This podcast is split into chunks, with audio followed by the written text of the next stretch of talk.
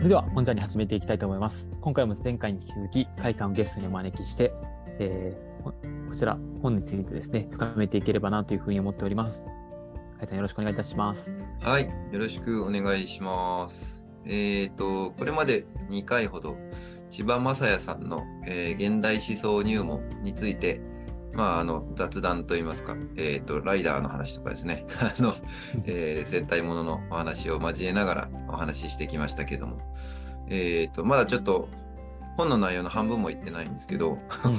この本の、まあ、主題はデリダ、ドゥルーズ、フーコーっていう、まあ、3人の哲学者を脱構築っていうえーキーワードで読み解こうということなので、まあ、そのその2人まで行きましたね。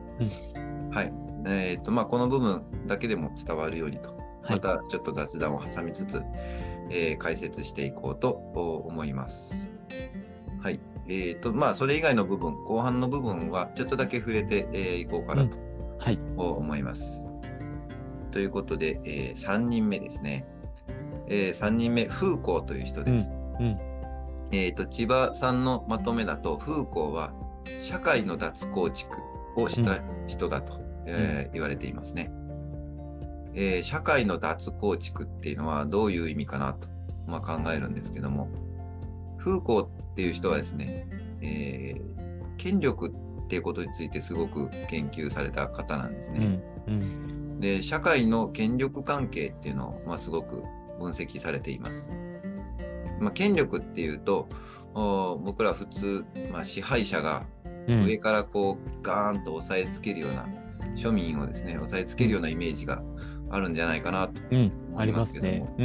うん、その場合僕らが持ってるイメージっていうのは、えー支配者と非支配者みたいな二項対立関係うん。ですよね。うん。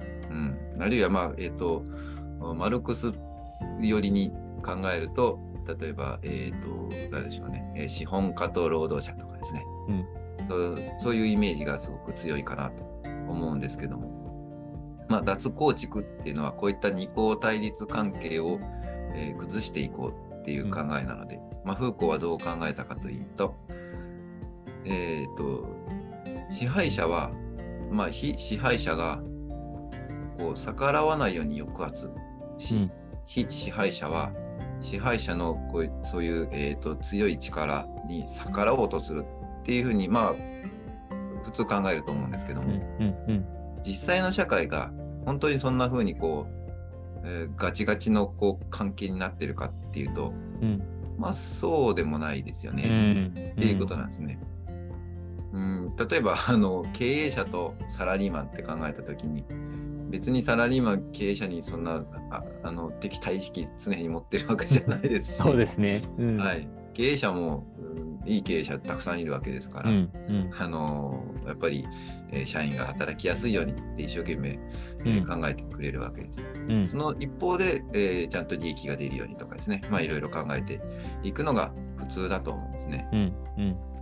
で、まあ、あの支配、権力関係の話で、えー考えるとですね、えー例えば、非支配者の多くは、支配されている人たちはですね、うんなえー言葉を変えると、なんなら、よりよく支配されようと振る舞ってるんじゃないかなっなるほど。ていうことをフーコーは言うんですね。うん。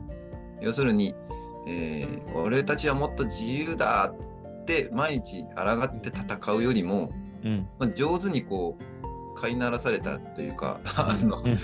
飼ってもらってる方が幸せなんじゃないかなうん。ということなんですね。うん。またあのルールに従うっていうのもうん。こうなんかこう枠をはめられるっていうとすごく抵抗したくなりますけど、うん。なんかあのそれに従うっていうことが心の満足につながるってこともありますよね。うん。守れたよりよくのですねうん。よりよく自分はあの、うんルールに従えてるぞとかうん。うん。思うとうん。必ずしもそれが不幸につながってるわけじゃないと。うん。まあ、フーコーはそういう分析をいろいろしていくんですね。うん。もうそうなるともうわかると思います。権力者は悪だとか一概には言えないわけですよ。うん。し、まあ、そういうし極端なあー主張をすることは、えー思想として極端だとして、同じ仲間であるべき非支配者からもまあ支持されないわけですね。うん。うん。うん、こう世界を牛耳る悪の支配者に対してヒーローが立ち向かうんだうんというふうにはならないんですよね、実際に。うんはい。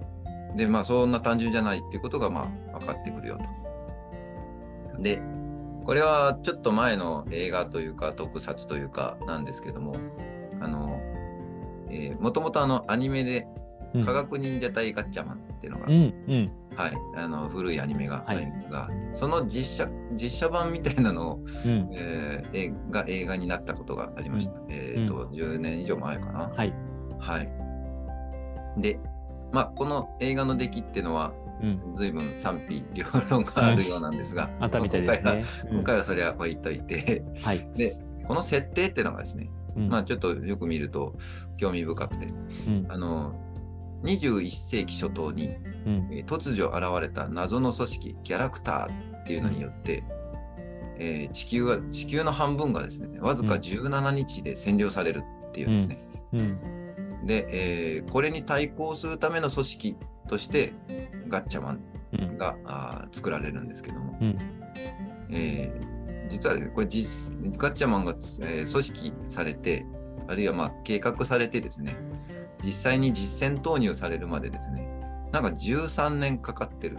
結構かかってますね。うんうんで、えーまあそれまでの間にですね、部隊のメンバーの育成とかですね、うん。うん兵器の開発とかを、まあ多分やってたんだろうと。うんうん。思うんですね。まあそれはリアリティがあるってことなのか、うん。どうなのかわかんないんですが、まあなんだかんだで、そのギャラクシーっていうのをやっつけはい。て地球に平和が訪れると、うん。まあそういったあー話ではあるんですが、うんまあちょっと待ってよと。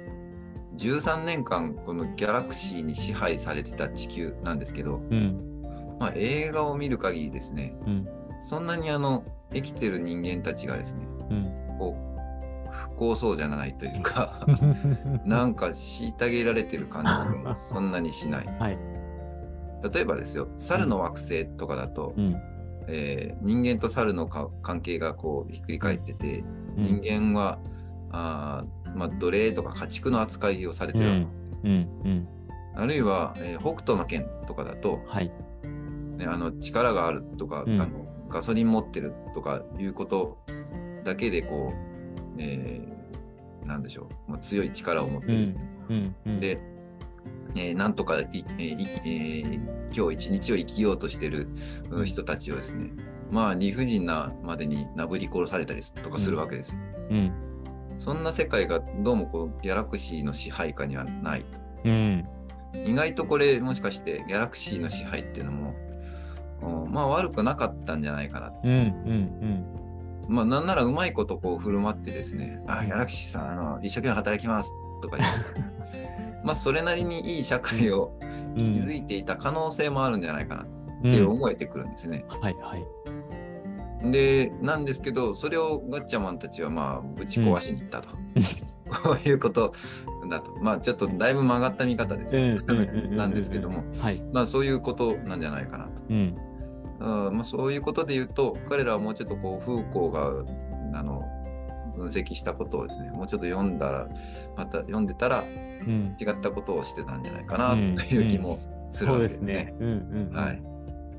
で、まあ、本の中身に、うん。えー戻りたいんですけど、まあ、フーコーが言おうとしたのは、そういった、えっ、と、なんでしょうね、えー権力関係とかですね、うんうん力関係、あるいは、えーそこをひっくり返そうとする。例えばマル、えーマルクス主義的な革命運動とか、うん。えー労働者の運動とかですね、えーあるいは、えーレボリューション、革命的なことっていうのが実際にはそんなに起こってないっていうのは、あーそういったそんなに単純じゃないよね。もっとみんな複雑でそれぞれ、えーその状況にあって、えー対応していってるよねっていうことを、まあ、分析してる。うん。しそれが、うん実際に現実で起こってるところなんじゃないのっていうこと。でまあポイントはそうだよねというよりもそういう状況下に僕らはあってどっち側にも動きうるしどちらでもない状況で、えーあれこれやってるよっていうことを、まあ、うん僕らが認識することだなってフーコーは言ってるんですね。うんこれあのいいかにこんな構造があるよって、えーえー、と暴かれたからといってですね、うん。その中にどっぷり使ってて、うん。えーでもそのそのことに気づいてない人たちがいると、うん。あんまりその社会は結局変わらないわけです。うん。うん、そうすると、まあ、例えばあー極端な例ですけど、おまあ、経営者もですね、えーうんより、えー少ない賃金で、より一生懸命、えー従業員が働いてくれることを目指したいわけですし、うん。うんでえー、とそこに、えー従順に従ってくれる人を、うん会社に残していきたいわけです。うん。うん。それは経営者としては正しい判断で。うん。だけど、中にいる人たちもそういう構造をある程度理解しつつ、うん。えー自分自分にいいようにあるいはあーお互いのバランスが取れるところでそれぞれが振る舞っていくわけで、うん。えー経営者も、えー、と雇われている従業員もおその中でここは行き過ぎだよねとか、うん。あーそこはそこまでしなくても大丈夫だよねっていうラインを結局会社ごとに、えー持ってるわけですよね。うん。それが極端に崩れるとムラックになったりとか、あーあるいはまあ会社が潰れたりとかうん。いうことになる、うーっていうことなわけです。うんだからそれも今小さい単位でお話ししましたけど、えー社会とか国単位でも同じようなことがあー言えるんだっていうことをよく認識しつつその中でどう振る舞うかっていうことじゃないですかねっていうことが、まあ、見えてくるなと。まあ、ここまでが、えー、と脱構築はい。3人組と、まあ、千葉さんがまとめてる、うえん。ーお話になります。うん。まあそれぞれ3人、なんか、全然違うこう観点でのポイントで、非常に面白いなって思いました。そうですね。まあ、こう、こう3つ並べられると、やっぱりこの二項対立っていうのにいかに僕らが縛られてて、うん。しかもそれ、そこに固定されるっていうことが、いかにその、あー本当は本質的じゃないことがあるかっていうことが、まあ、見えてくるなっていう感じですね。そうですね。うん、で、まあ、この本はですね、まあ、ここまでが半分です。うん。で、うん本の後半はですね、現代思想の源流として、うんニーチェとかフロイトとか、さっきちょっと触れたマルクスの話はい。なんかに、えー割とごく簡単に、えー触れています。うん。うん。それから、精神分析とうん現代思想の関係についてとかですね。あと面白いのが、千葉あの千葉さん流の現代思想の作り方とかですね。うん 現代思想の読み方とかはいいうのも、えー章の中にあったりしますね。うん。で、えーとまあ、その辺はちょっと今回は説明しないとして、え1個、えーポスト、ポスト構造主義うんってえーいう章があるんでですね、これについて説明したいと、うん一部だけですね、えーはい説明したいと思います。ポストってのは後にって意味なんでですね、うん。ポスト構造主義っていう言葉自体が構造主義っていう、えー一つの、まあ、学派があった後に出てきた人たちなのでポスト構造主義って呼ばれてるので、うん。ポストポスト構造主義っていうのはさらにこの、えー、とドゥル・えーデリダたち、うんえーの後の世代の人がどういうことを考えたかっていうことを取り上げてくれてます。うん。はい。で、えーまあ、その中で多分、えー最も有名な、えーうちの一人がですね、はい。えー思弁的実在論っていうことを考えたメイヤスっていう哲学者ですね。うん。えーメイヤスってなんかすごくなんか覚えづらいというか、うん呼びにくい名前なんですけど、そうですね。はい。えーと、この思弁的実在論ってこの漢字で書かれると、なんか、あもう難しいってなるうんん。ですけど、うん。うん。えーというのは、これはですね、えー私たち人間の考えとか意味付けとか、あーそういうものと無関係に、それ自体として実在する、存在するよっていうものについてうん。考えようっていう話になるんですね。おうでというのも、まあ、これまであの脱構築っていうことでデリダたちが語ってきたこと概念とか存在とか社会とか、あー意味されてたものがあくまで仮固定に過ぎないなんて話だったんですけど、うん。あんまりその話をしすぎるとですねなんかそんなこと言ったら何もあるとか積極的にまあ確実にあるみたいなことが言えないんじゃないかうん。うん。それ自体としてあるぞっていうものは、じゃあ何もないのかっていうことになってくると。うん、なんか人間なしには何も存在するって言えないとか、なんかそんなことになっちゃうのかなっあて思っちゃうわけですねあ。。うんうん。で、このメイヤスは、いやいや、そんなことはないだろうと。なんかそういう人間中心主義的なものへの批判っていうのがそこにあるんですね。うんうん。なんか人間があって初めて世界があるみたいなんですね。うん。そそれはどうかなって言いたいわけです。そういう反動的な流れの中で、このポストポスト行動主義。っていう位置を持ってるんですね。うん。はい。で、まあ、あるって言われるものは、もう単純にあるって言えるんじゃないのうんっていうことを考えたいんですね。うん。ただし、ここで言いたいのは、えー初回に説明したあの、えーと哲学、形而上学でいうところのプラトンのイデアとか、うん。カントのもの自体みたいなものではないんですね。うん。あれも、えー、と彼らにとってはもう理想的なもうあるのはい。えー状態なんですけどもでも僕らはあの二項対立関係としてそれを捉えてたんですよね。イデアがあるっていうために、えー現実の世界は現象だっていうわけですしうん。もの自体があるっていう時に僕らは感覚器官を通じて、えー対対象を認識してみたいな構図があるよねうんって言っているわけです。だからあくまで、えー何らかの関係えー付けによってものあるって説明していると。いやその刑事上学の人たちもですね。うん。そうじゃなくってそういう二項対立関係とか因果関係とか理由とか目的とかそういうものから全く離れたもうバラバラで偶然的なものとしてなんかあるっていうことが、うん。あー言えるはずだっていうのをメイヤスは考えてるんですね。うんなんか難しいですけどね。うん。はい。えーまあ、例えばですね、SF でもですね、はい。えー人類が滅亡するみたいなものって、設定のものって、まあ、よくあるような気がするんですけど、。はいありますね。うん。例えばまあ、しかし、人間が滅びた後の世界っていうのを映像にしようとしてもですね、うん。まあ僕らはそのカメラというか、カメラの視点を通じて、それを人間が見てるっていう形でそれを見ざるを得ないわけですうん。うね。ん。うん、で私たちが生きていた地,、えー地球っていうのがあるいは世界っていうのがまあ人間が滅びてもそのまま残り続けるっていうのはまあ残ると思うんですけどうん。でもそさっきの、えー、とカメラの話をするとそれがどういうことかっていうのはあんまり単純には言えないうん。んですね。うん。えーでそのギリギリの際どいところをメイヤスは考えていて。うん。でも一方でじゃあ人間全部滅びたら世界も滅びるかってこれもおかしいのも僕らわかるわけですね。うんでそこで言われてる実在ってなんだろうって考えメイヤスが考えてるのは、うん数学的な事実がまあそうなんじゃないかなっていうことを言うんです。えーどういう事例で言ったらいいのか僕もあんまりよく分かってないんですけど例えば、まあ、2たす3は5っていうのがありますね。はい。こういうのはまあ誰が考えても2たす3は5なんですけど、誰も考えなくても2たす3は5っていうなんか論理的な事実があるんだと。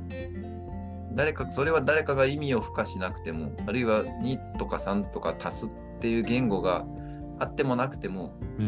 うんそういうものとして、いわばあー書かれてない数式としてそこに事実があるんじゃないかな。そういうイメージを持ってるっぽいですね。うん。うん、まあ、それもうすごく抽象的にどうしてもなるんでですね。まあ、それ以上うまく説明できないんですけども。うん。うん。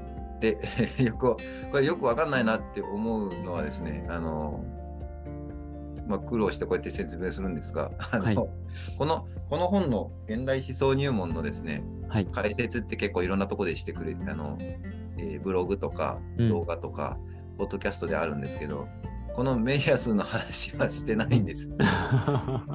そうなんです話がね。どちらかってしまうんでですね、はいはいみんな、みんなここはやめとこうってなるんですかね。うん、なんですけど、まあ、さっきも言いました通り、これはあの、えーデリダたちのある意味の批判として出てきてるお話なので、うん。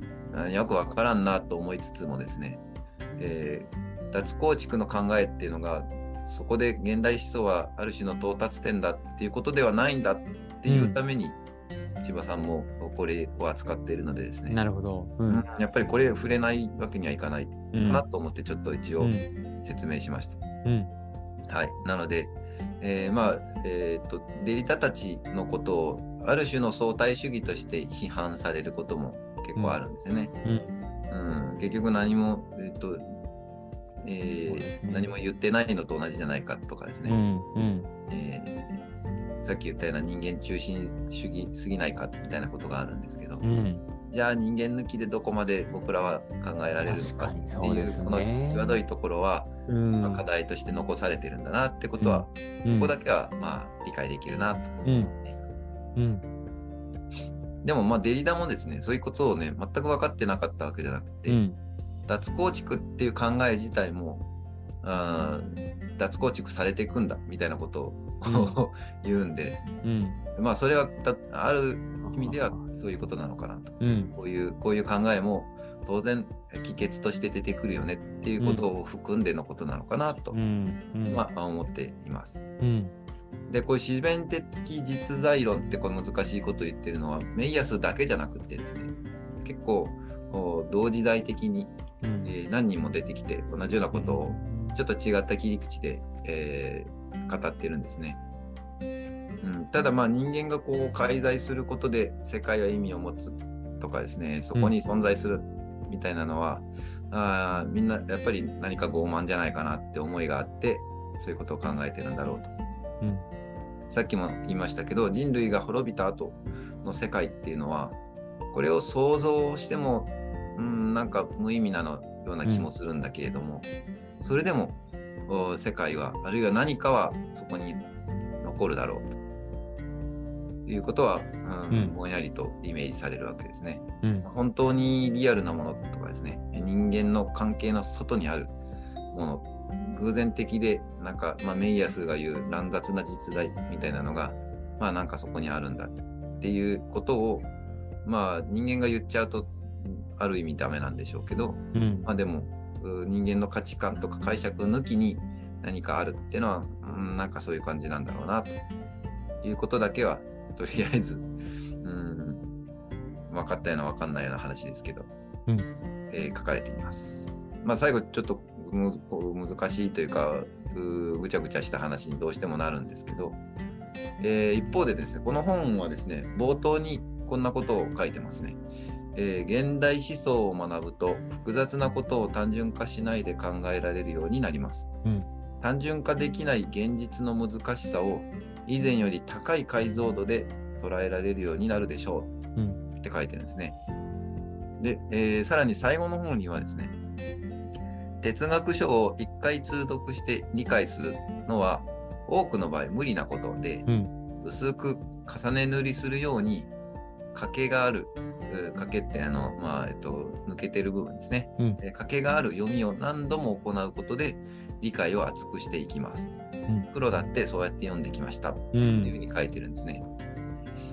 うん、なんかあの頭のいい人っていうのは難しいことも簡単で分かりやすく説明、えーできるみたいなことを言う人もいますけども簡単にしすぎると単純にする、えー単純にするということとは、うん。えーなんでしょう、えー複雑だったり難解だったりするからこそうん。こう、えーそのじわーっとこう時間をかけて分かってくるうんっていうことがあるんじゃないかなと。うん。そういう知性というか深い考えっていうのをなんか薄めてしまってるとあーなんか簡単にしたり単純にするっていうことで薄めてしまうってことになるんじゃないかな。うん。そうですね。うん、例えばこうスープが熱ければ、まあ、うん冷ませばいいと思うし、濃いえースープが濃いければ薄めればいいって、えー思うかもしれないんですけどでもこれだとですね濃厚なお出汁の深みとかですね、熱々のうまみっていうのは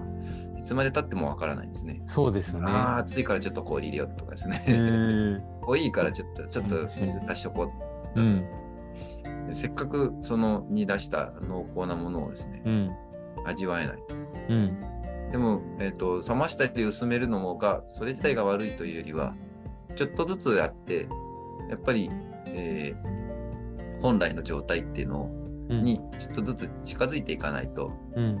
やっぱりそこにたどり着けないんだなということなのかなと思いました。うん、うん、でまあこの本、えー、現代思想入門はですね、まあ、哲学をこれから学んでみようとかですねあるいはまあ昔チャレンジしたけど挫折したみたいな人には、うん、まあすごくよく分かりやすく書いてあるんじゃないかなと思います。うん、で今分かりやすくってまあ言っちゃいましたけども分かりやすさの中には当然さっき言ったような犠牲にされて薄められてる部分もあるんだっていうことを、まあ、一方でちょっと考えておかないといけないですよね。うんうん。うん、でちょっとずつ高い温度にしたり濃い味に慣れていけばいいのかなというふうに、まあ、読みながら、うんえー、思いましたね。うんうんはい、確かに、まあ、入門書とはいえど、まあ、さっきの思想の話とかも含めてやっぱりなんかそれがまた性であるっていうふうに捉えてしまうと